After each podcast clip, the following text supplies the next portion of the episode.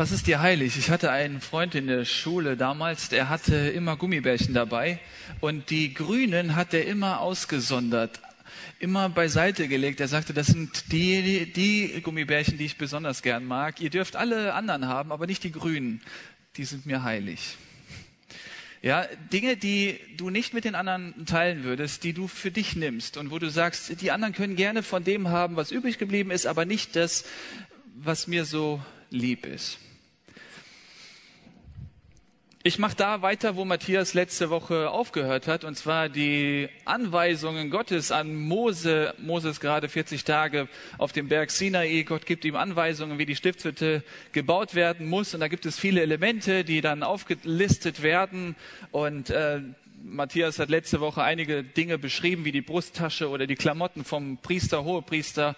Und die Bedeutung hat er auch ausgelegt. Ich werde da weitermachen. Und das nächste Element, was wir finden in unserem Text in 2. Mose 30, ist, ist das ein Altar? Ist ein Altar. Gott beschreibt da in seinem Buch, in seiner Bibel einen Altar. Und da will ich dich jetzt mal herausfordern, mal darüber nachzudenken, über die Bedeutung.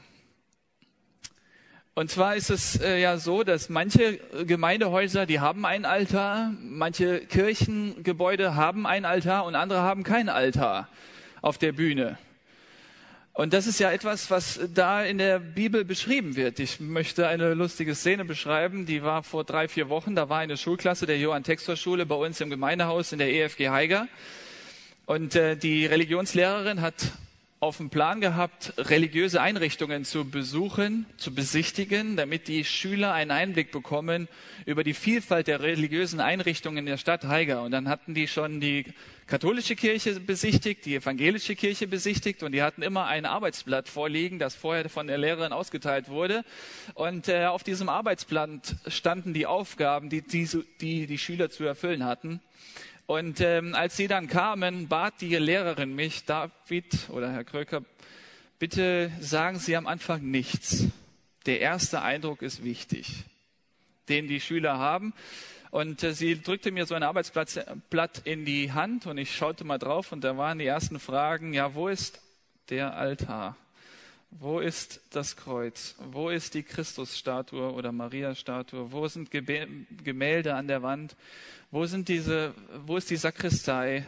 Und wie sind diese gebaut? Wie ist, wie ist die Architektur im Gemeindehaus? Und die, ich, ich lese die Fragen so und denke mir, okay, mal sehen, das wird mal interessant. Die Schüler stürmen bei uns im Gemeindehaus ins Foyer. Ich schließe noch äh, den Saal auf, die stürmen in den großen Saal, schauen sich alles an und nach wenigen Sekunden ruft einer, hier ist ja nix.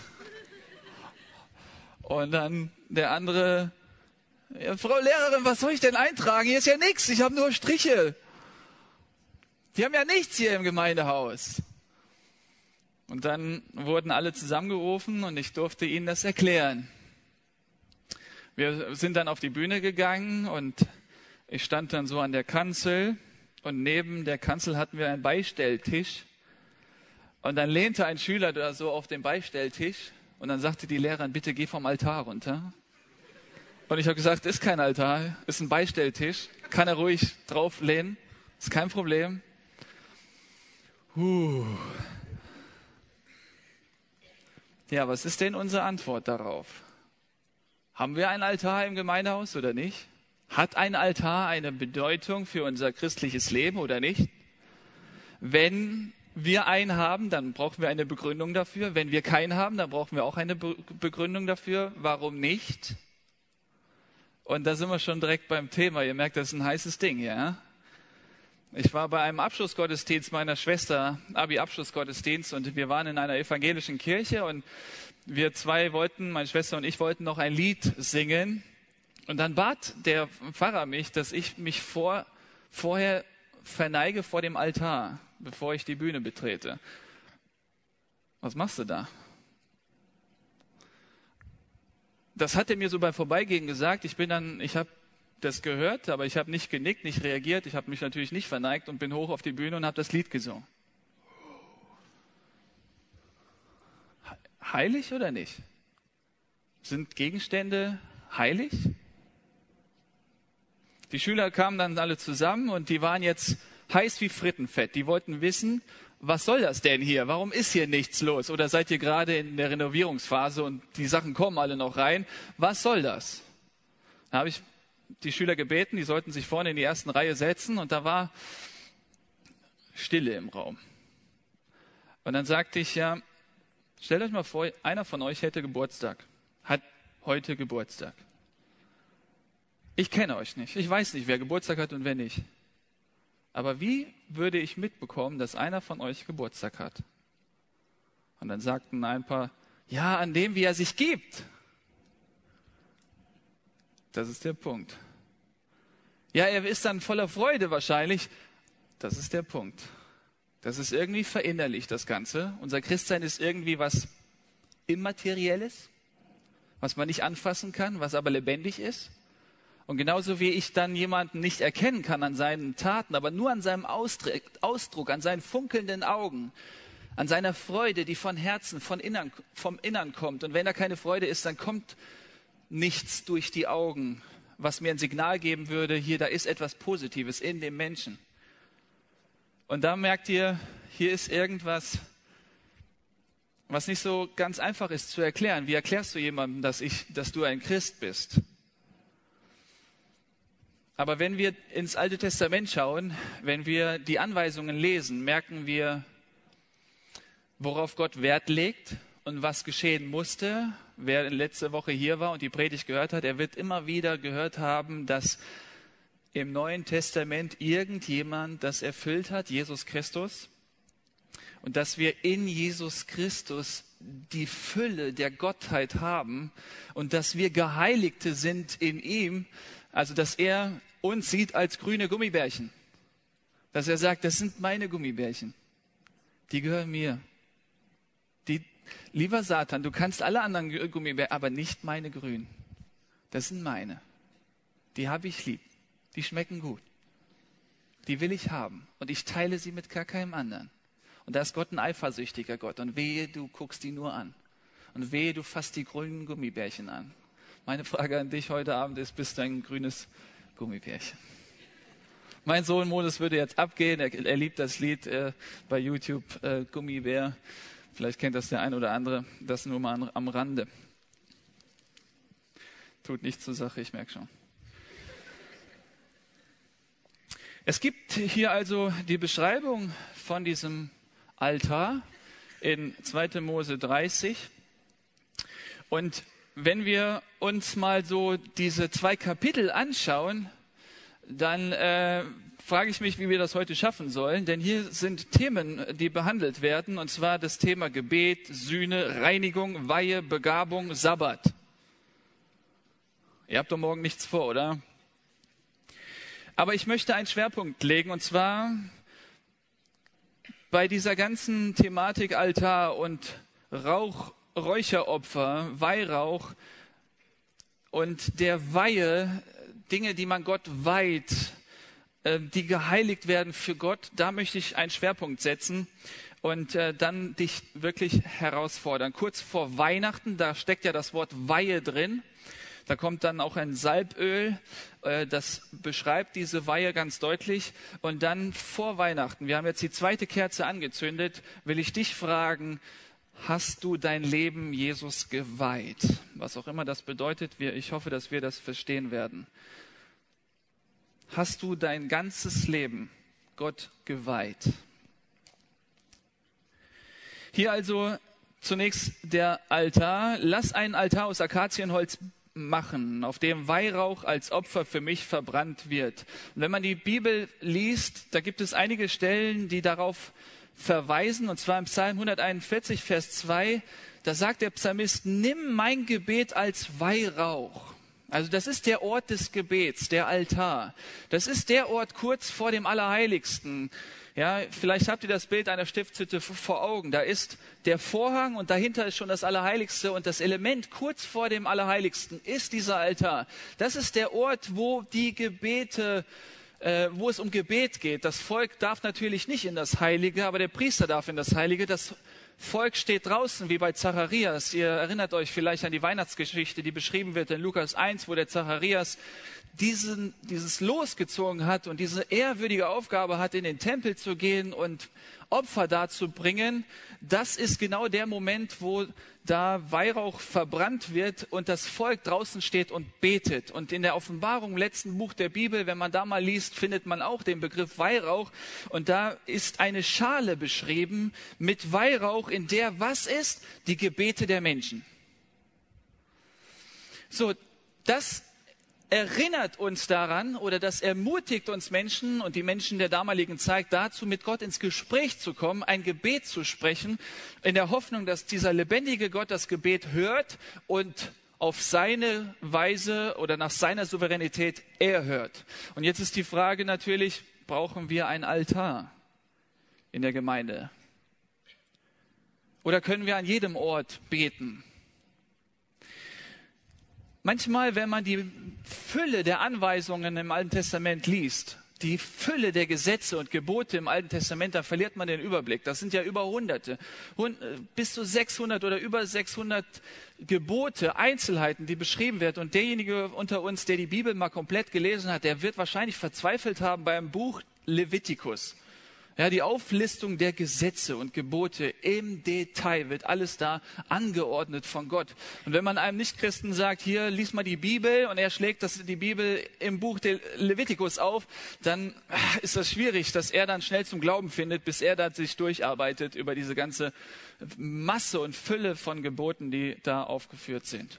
Ich möchte euch eine Stütze geben, damit ihr da einen Zugang findet zu diesem Alten Testament und diese Gebote. Und wenn es dann in den letzten Wochen darum ging, dass ihr jetzt ähm, eine Eselsbrücke oder eine Vereinfachung bekommt, wie man da durchsteigt. Und vielleicht gibt es den einen oder anderen von euch, der sagt, ja, ich, ich mache, ich, ich gebe mir Mühe, dieses Kleingedruckte zu verstehen bei diesen Verträgen, aber ich kann das nicht alles mir behalten und ich kann es nicht verstehen und, und da, da schaffe ich nicht, das, das zu verinnerlichen, dann hier diese, diese Hilfe, die mir selber eine große Hilfe geworden ist.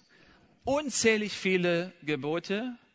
Und wenn man die im Detail nicht sich alle merken kann, dann gibt es eine Zusammenfassung dieser vielen Gebote in den zehn Geboten. Ja, also die zehn Gebote, von denen wir, ich meine, bei der letzten Runde, Staffel, Satt-Staffelrunde gesprochen haben, die Gebote, zehn Gebote, die ja auch hier in unserem Text waren, die zehn Gebote sind eine Zusammenfassung der vielen Gebote. Und wenn man da den Sinn der Gebote nicht versteht, schaut man sich diese zehn Gebote an und merkt, hier gibt es eine Tafel, die bezieht sich auf die Beziehung zu Gott und eine andere Tafel, die bezieht sich auf die Beziehung zu Menschen. Ja, hier, du sollst hier kein Bildnis machen oder den Namen des Herrn nicht missbrauchen, du musst den Sabbat heilen und so weiter. Das sind die Gebote, die sich auf Gott beziehen. Und hier die Gebote, du sollst nicht töten, nicht Ehe brechen, nicht stehlen, auf unsere Beziehung zu Mitmenschen. Zehn Gebote. Wer sich aber zehn Gebote nicht merken kann und da eine Vereinfachung braucht, den gebe ich das oberste Gebot in der Bibel, und zwar sind das die zwei Hauptgebote. Die Zusammenfassung der zehn Gebote finden wir an vielen Stellen in der Bibel. Das oberste Gebot, du sollst den Herrn, deinen Gott lieben von ganzem Herzen, von deinem ganzen, mit deinem ganzen Verstand, Kraft, Vernunft und den Nächsten wie dich selbst. Das sind die zwei oberste Gebote. Und wenn du diese hältst, wirst du wahrscheinlich die zehn Gebote auch halten und wahrscheinlich diese vielen anderen Gebote, zumindest in den Sinn dessen oder das Prinzip, das sich dahinter verbirgt, auch erfüllen. Aber wenn dir diese zwei Gebote zu schwer sind, die zu kapieren, zu verinnerlichen, dann sage ich dir, es gibt ihn, den einen, Jesus Christus, der nach Römer 10, Vers 4 das Endziel des Gesetzes ist.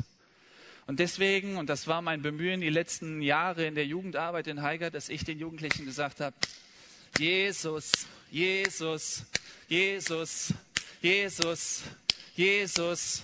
Habt ihr es gerafft? Es geht um Jesus. Und nicht nur so, ja, wie das viele erleben in diesen Zeiten, jetzt gerade um Weihnachten, dass man sich bisschen mal so mit der Krippe und dem Baby da beschäftigt, sondern dass man ihn, Jesus Christus, mal erkennt, mal die Bibel liest von Anfang bis Ende und versucht herauszufinden, was hat es denn mit ihm auf sich? Und dann, Leute, und darum geht es heute Abend, dass du auf die Knie gehst und sagst, hier Jesus Christus, hier hast du mein Leben. Ich gebe dir alles. Ich gebe dir alles meine Beziehungen, mein Leben, meine Hobbys, mein Charakter, meine Fehler, meine Sünden. Ich gebe dir alles. Du darfst alles haben, denn du bist mein Herr und mein Gott. Und dann kommt Jesus Christus in dein Leben rein und verändert dich.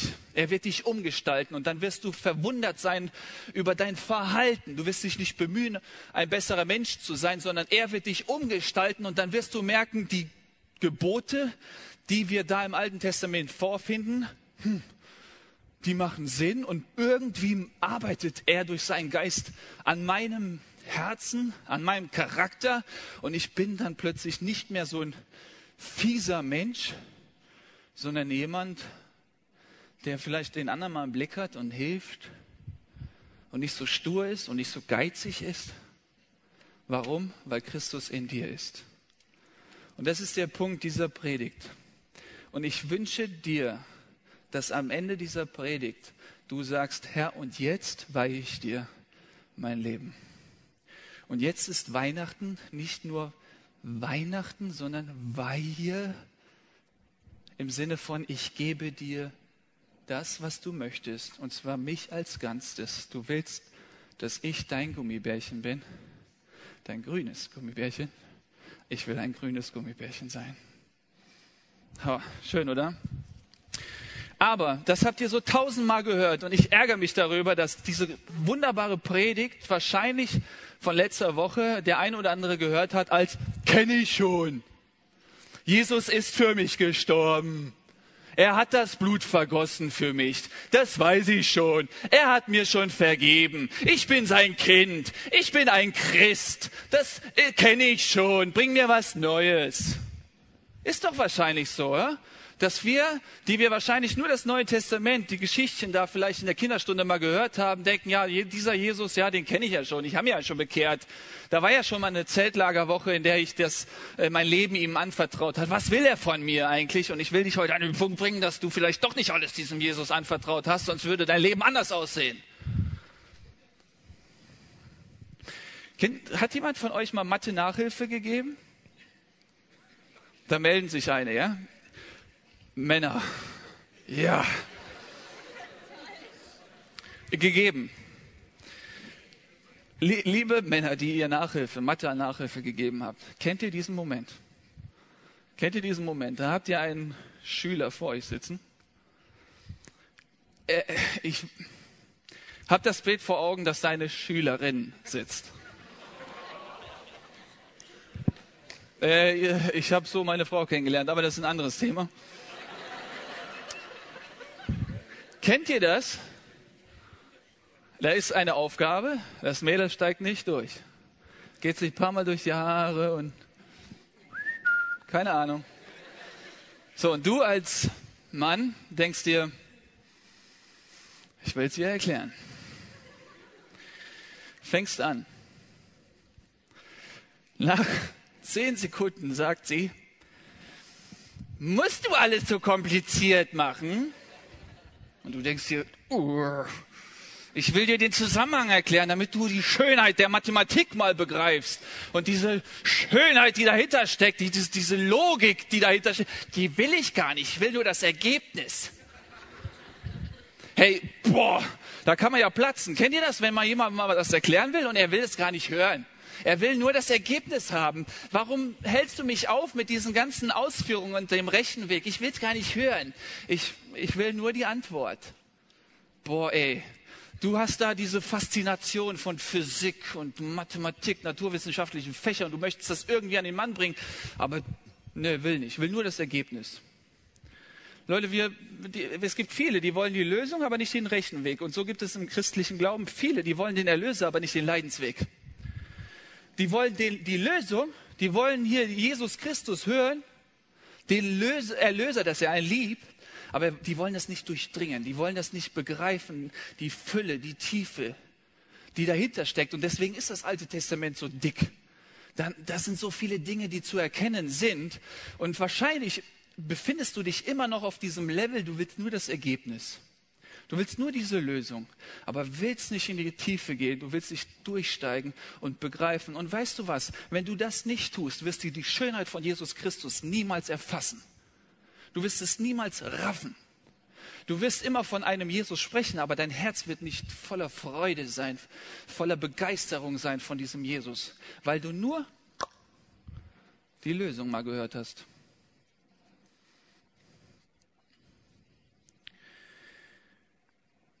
Wenn man die nächsten Punkte hier ansieht, die beschrieben sind, die Kopfsteuer für das Heiligtum, ja, da gab es eine Musterung und die Männer ab 20, die mussten dann ein Sühnegeld für ihr Leben zahlen.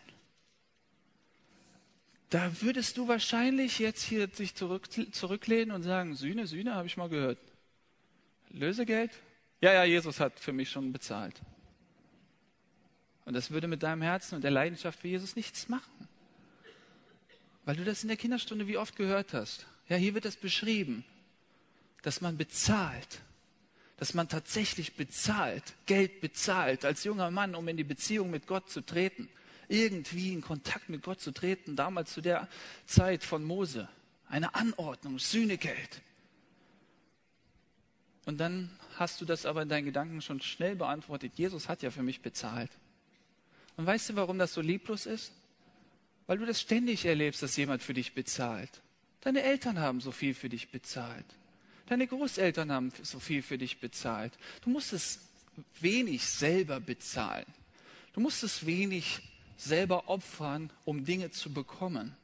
Das hat man schön für dich getan. Wir leben in einer materialistischen Welt, in einer Gesellschaft, da sind wir, da, wir wünschen uns zu Weihnachten ein Smartphone im Wert von, weiß ich, 600, 700 Euro.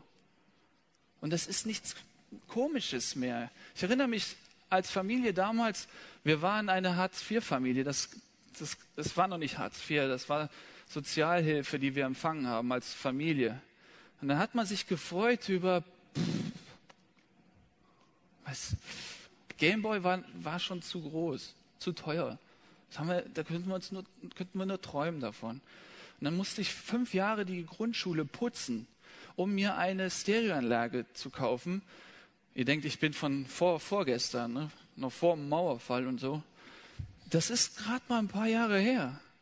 Und ich glaube, dass viele, die ja es so erlebt haben, Weihnachten für Weihnachten, Geburtstag für Geburtstag, man hat dir alles bezahlt. Und wenn ich dir sage, Jesus hat für dich bezahlt, dann juckt dich das überhaupt nicht. Dann tut es nichts in deinem Herzen. Bewirkt es gar nichts. Du sagst einfach an Ostern, okay, danke, wenn du überhaupt Danke sagst das Wasserbecken. Ja, das ist nächste, das nächste Element, das hier beschrieben wird. Die sollten sich die Hände und Füße waschen als Symbol für Reinigung. Dann hast du in deinem Kopf natürlich schon gesagt, Jesus ist für mich am Kreuz gestorben. Er hat mir alle Schuld vergeben. Er hat mich reingewaschen. Ich bin sein Kind. Aber jetzt kommen wir zum Salböl. Das ist ein Öl, das, womit man viele Dinge gesalbt hat, geweiht hat in Vers 26. Salbe mit dem Öl das heilige Zelt, die Lade mit dem Bundesgesetz, den Tisch für die geweihten Brote mit allen Geräten und den Leuchter mit allem Zubehör, weiter den Räucher und den Brandopferaltar mit allen zugehörigen Geräten und das Wasserbecken samt Untersetz. Dadurch wird dies alles mir geweiht und in besonderem Maße heilig. So, und darüber möchte ich mit dir reden. Stell dir mal vor, Du hast jetzt die Möglichkeit, mal zu überlegen, welche Dinge äh, du Jesus weihen kannst oder welche die du noch für dich behältst. Also was sind deine grünen Gummibärchen, wo du sagst, ah, Jesus, die gebe ich dir nicht. Die gebe ich dir nicht. Das ist, das ist meins. Die, lasse, die, die behalte ich für mich. Ja, ich gebe dir schon viel Zeit, meine Mitarbeit im SAT oder in der Gemeinde. Ich gebe dir schon viel Aufmerksamkeit. Ich lese die Bibel und bete und höre auch die Predigten. Ich gebe dir schon wirklich viel, aber die grünen Gummibärchen, die kriegst du nicht. Jeder von euch hat grüne Gummibärchen, die er für sich behält. Welche sind deine? Welche wirst du heute diesem Herrn Jesus abgeben und wirst sagen, ich salbe die, ja, sinnbildlich, und weihe die damit, dass du, Herr Jesus, diese haben kannst. Ich gebe sie dir ab. Das haben wir im Poetry Slam eben gehört. Was sind Dinge, die dir heilig sind? Das ist ein schweres Wort, aber an den Gummibärchen werdet ihr das verstehen, ja, worum es hier geht. Hier geht es um Dinge, die für dich heilig sind, wo du sagst, ah, die teile ich nicht. Oder die gebe ich nicht. Entschuldigung. Es gab mal es gab mal eine Phase, da gab es ein Gummibärchen, das war mir nicht so ganz bewusst, dass das tatsächlich ein grünes Gummibärchen ist, was ich für mich behalten habe. Und zwar war das Fußball. Und viele Fußballfreunde werden mich hassen dafür, dass das tatsächlich ein Gummibärchen sein kann. Aber ich will dir Mut machen, vor der nächsten Predigt, die wir von Jonathan Lommel hören werden, wo es um das goldene Kalb gehen wird, denk mal darüber nach, was ist dein goldenes Kalb? Was ist dein grünes Gummibärchen? Ist es vielleicht Fußball? Bei mir war es Fußball.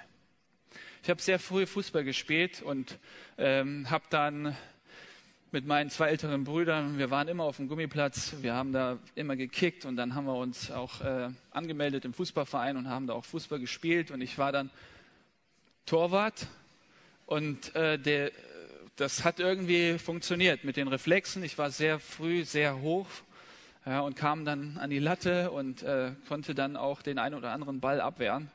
Und das hat sich so entwickelt, dass man, dass sich das dann im Rheinland, wo ich aufgewachsen bin, rundgesprochen hat. Und dann gab es hier eine Anfrage und da und sogar bis hin, dass der Bonner SC, der Bonner Sportclub, angerufen hat und äh, ich da ein Probetraining hatte und schon das erste Geld verdient habe mit dem Fußball. Und hatte einen Fußballkollegen, also einen Freund im, im, in der Klasse, der hat bei Bayer Leverkusen gespielt, dann später bei Fortuna Köln, hatte bei der U-Nationalmannschaft U16, 17 mitgespielt, hatte ein Spiel, in Chile und wir hatten da uns immer wieder darüber unterhalten und er hat mir dann so die Kontakte immer vermittelt. Auf jeden Fall sah das vielversprechend aus, aber es hat bedeutet, dass man vier, viermal die Woche Training hatte und am Sonntag Spiel. Und ich hatte dann äh, habe das eine Zeit lang mitgemacht und das war wirklich toll, weil man merkte, hier hat man echt Chancen. Man hat viel positives Feedback bekommen. Und dann gab es aber den Moment kurz vor meiner Entscheidung, gehe ich Theologie studieren oder nicht. Im elften Jahr, äh, im elften Schuljahr wurde dann klar für mich, ich werde Theologie studieren. Ich werde ein Prediger. Ich möchte von Jesus erzählen. Aber es war keine leichte Entscheidung. Und übrigens, die grünen Gummibärchen schmecken gut. Es ist ja nicht so, dass man die weghaben will. Die schmecken gut. Die will man ja haben. Die will man ja auch nicht teilen. Und dieses, diese Begeisterung für Fußball, die war tatsächlich meine Leidenschaft. Und dann irgendwann zu sagen, Jesus, ich gebe ich geb dir diese Leidenschaft, ich gebe dir das hin und ich gehe dann einen anderen Weg, ich gehe Theologie studieren, habe das dann auch gemacht und habe dann mit den äh, Theologiestudenten Fußball gespielt und merkte so, nach 20 Minuten brauchen viele auch mal ein bisschen Luft und das wird alles nur hobbymäßig gesehen und locker und ich dachte mir, meine Herren, das war's. Jetzt, vor vier Wochen, war ich beim Orthopäden. Er, irgendwas zwickte hier in der Hüfte und er sagte, hat mich dann untersucht und sagte, hör mal, haben Sie, haben Sie äh, Leistungssport betrieben? Ich habe gesagt, gut, ich habe früher viel Fußball gespielt. Gab es einen Moment, wo Sie aufgehört haben? Ich so, ja. Was sind Sie denn jetzt vom Beruf? Ich so, Pastor. Pastor? Ja, und dann sagte er, Sie können froh sein, dass Sie damals aufgehört haben, Fußball zu spielen, denn wenn Sie es weiter so betrieben hätten, müssten Sie schon mit paar 30, 40 eine künstliche Hüfte haben. Und so können Sie hoffen, dass es Ihr Leben lang ohne, dass Sie ohne auskommen. Hier, ich habe jahrelang immer gedacht oder beneidet die Fußballspieler, die ich so auch persönlich kannte, die hochgespielt haben über, ich habe sie beneidet, die Anerkennung, die sie bekommen haben und diese, diese Möglichkeit, die, die Leidenschaft und den Hobby zum, zum Beruf zu machen. Und jetzt merke ich, da ist ein Sinn hinter gewesen. Jemand wollte mich für eine andere Aufgabe. Und irgendwie hat sich das vor vier Wochen bestätigt. Das war keine falsche Entscheidung. Da hat jemand seine Hände im Spiel gehabt. Mein Freund und König Jesus Christus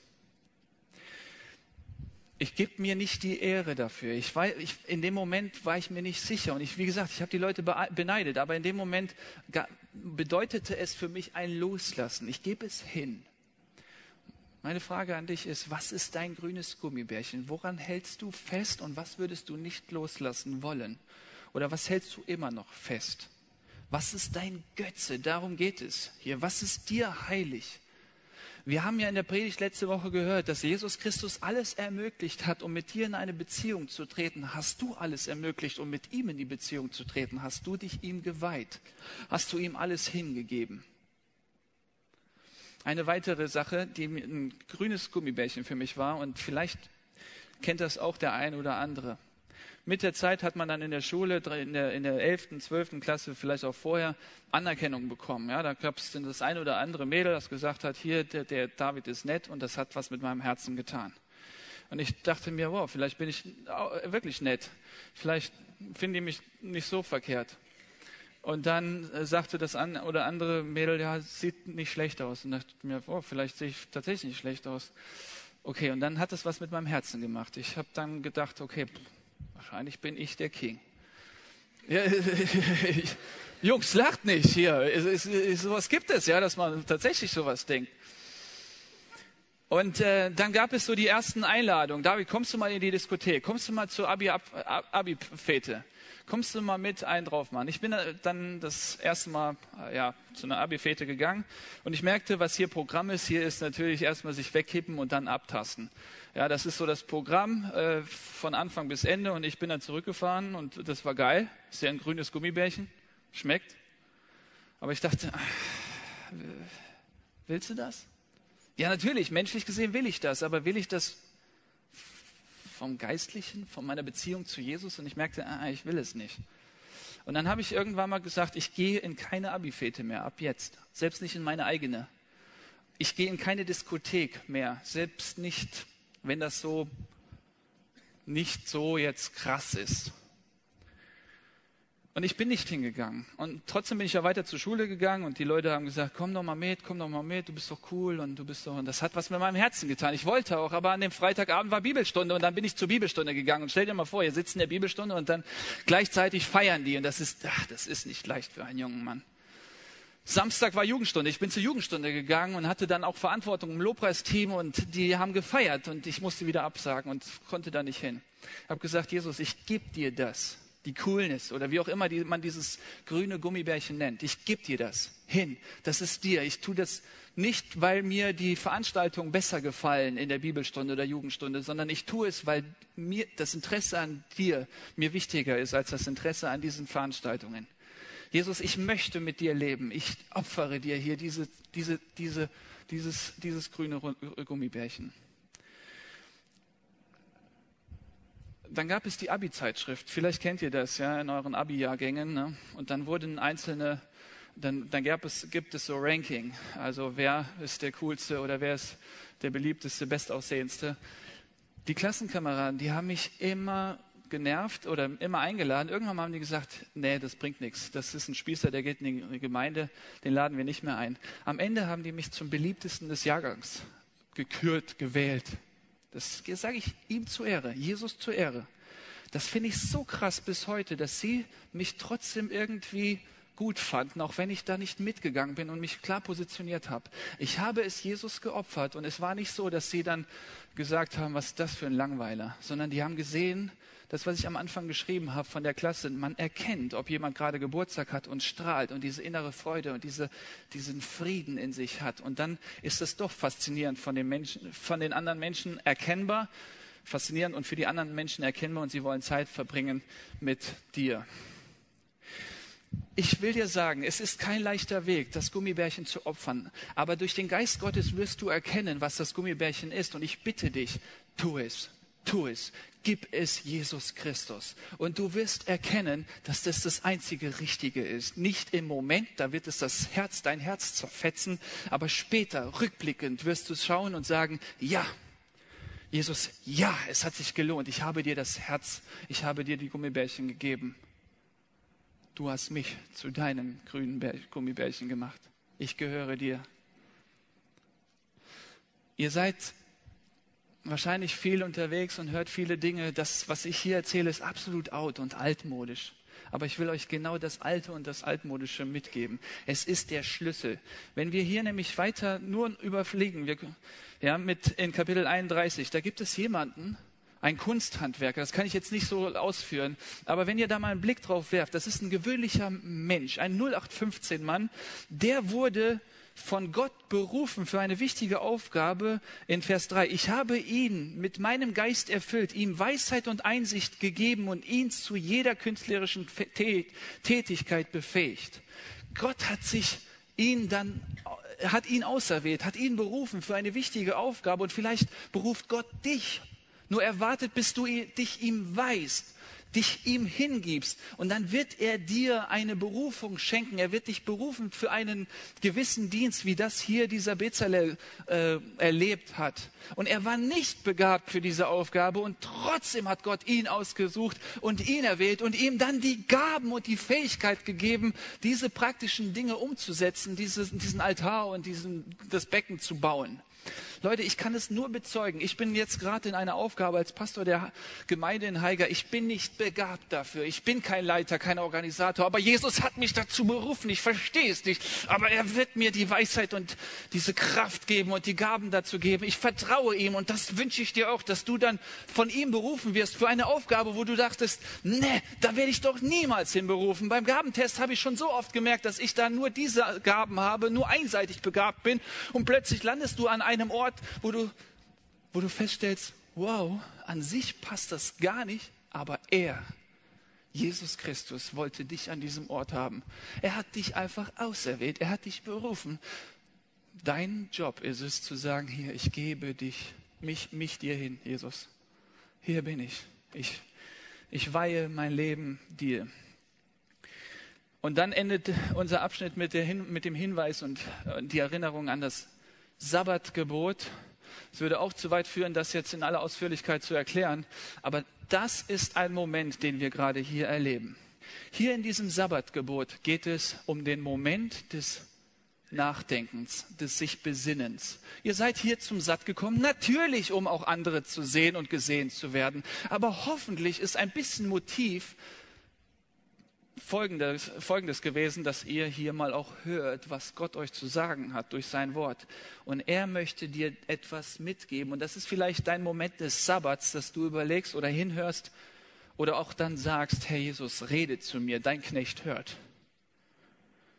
Und dass du dann eine Entscheidung triffst und dein Leben hingibst.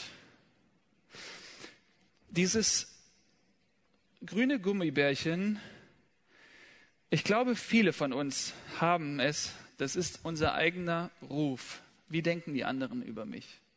Wie komme ich bei dem anderen an? Ich möchte uns jetzt einladen, dass wir uns positionieren. Vielleicht denkst du dir, hör auf, lass mich bitte in Ruhe, ich will es nicht. Ich will es, ich will es nicht. Ich will es, aber ich will es nicht.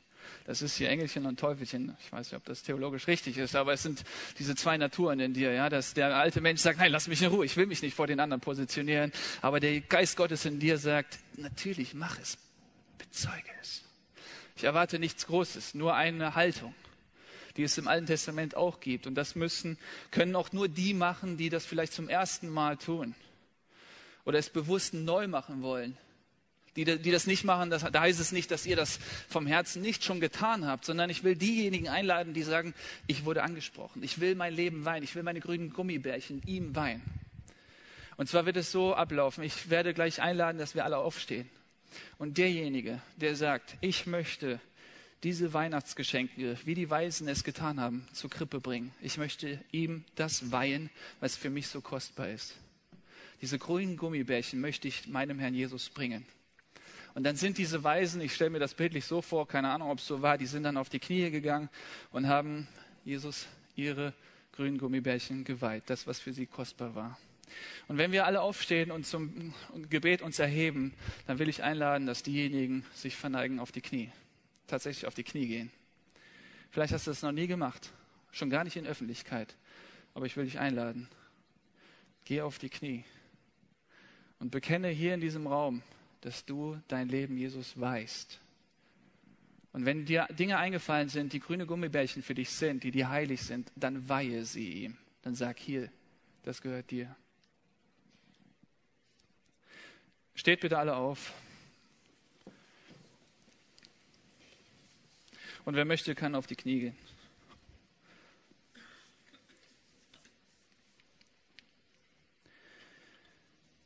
Herr Jesus, wir wenden uns dir zu hier in diesem Raum. Herr Jesus, und wenn damals Weihrauch geopfert wurde und Menschen ins Gebet gegangen sind und du dich an diesem Wohlgeruch erfreut hast, so wissen wir, dass wir durch dich, Jesus Christus, einfach so zum Vater gehen können und ins Gebet gehen können und ihm Dinge vorbringen können. Herr Jesus, lass diese Versammlung, dieser Ort hier ein Wohlgeruch sein für dich heute an diesem Abend. Dass du wirklich sagst, das riecht gut hier. Herr Jesus, und du siehst diejenigen, die auf die Knie gegangen sind vor dich. Und die, diejenigen, die dir ihr Leben weihen. Herr, du weißt, wie die Motive sind. Du weißt, ob es echt ist, ob es ehrlich ist, ob es authentisch ist. Du prüfst die Herzen. Herr Jesus, und ich bitte dich, dass du dieses Opfer annimmst, wo Jugendliche, junge Erwachsene sich dir ganz hingeben. Herr Jesus, und du hörst jetzt auch die Gebete, die gesprochen werden, ob's, ob grüne Gummibärchen genannt werden, irgendwelche Götzen aufgelistet werden, die sich eingeschlichen haben übers, über das Leben, über die Jahre. Herr Jesus, wir bringen dir alles. Wir weihen dir alles. Du bist es wert. Du bist der König auf dem Thron. Wir werden sowieso irgendwann mal alle vor dir knien. Herr, du siehst diejenigen, die jetzt vor dir knien, die dir schon jetzt alles weihen. Herr Jesus, ich bitte dich, dass du Vergebung schenkst für, für diejenigen, die jetzt vor dir knien und Dinge für sich behalten haben und die dir nicht alles anvertraut haben. Bitte schenk Vergebung, schenk Buße, schenk Umkehr, schenk einen Neuanfang. Zerbrech dieses steinerne Herz und gib ein fleischernes Herz. Und hilf, dass wenn sie jetzt aufstehen und sich erheben werden und ihnen die Lobpreiszeit geben, gehen werden, dass sie von dir umgestaltet werden. Geh du in ihr Leben hinein und gestalte es neu. Zeig ihnen, wo sie an irdischen Dingen kleben, hängen anbeten, wo sie nicht dich anbeten, Herr Jesus. Wir bitten dich, dass du dich erbarmst hier in diesem Moment und dass du Umkehr und Buße schenkst und Bekehrung schenkst, Herr Jesus. Und vielleicht gibt es den einen oder anderen, der noch nie sein Leben dir anvertraut hat und nicht in der Öffentlichkeit wie jetzt heute Abend. Dann nimm auch das Opfer an, Herr Jesus, und erfülle denjenigen mit deinem Heiligen Geist. Herr Jesus, und mach Herzen neu, mach Menschen neu, mach Jugendliche neu. Herr Jesus, du bist der Schöpfer, du kannst neu machen und das glauben wir, das haben wir teilweise selbst auch erlebt. Segne uns jetzt weiter auch in dem Verlauf dieses Gottesdienstes, dieses Abends und geh mit uns. Wir lieben und ehren dich, Herr Jesus. Amen. Wir stehen auf. Wenn jemand wirklich das erste Mal sein Leben Jesus anvertraut hat, kommt nachher einfach auf Markus, auf mich, auf Mitarbeiter und lasst uns das nochmal festklopfen, miteinander reden. Ich darf bitten, dass wir jetzt übergehen in die Anbetungszeit ja, und diesem Herrn Jesus die Ehre geben.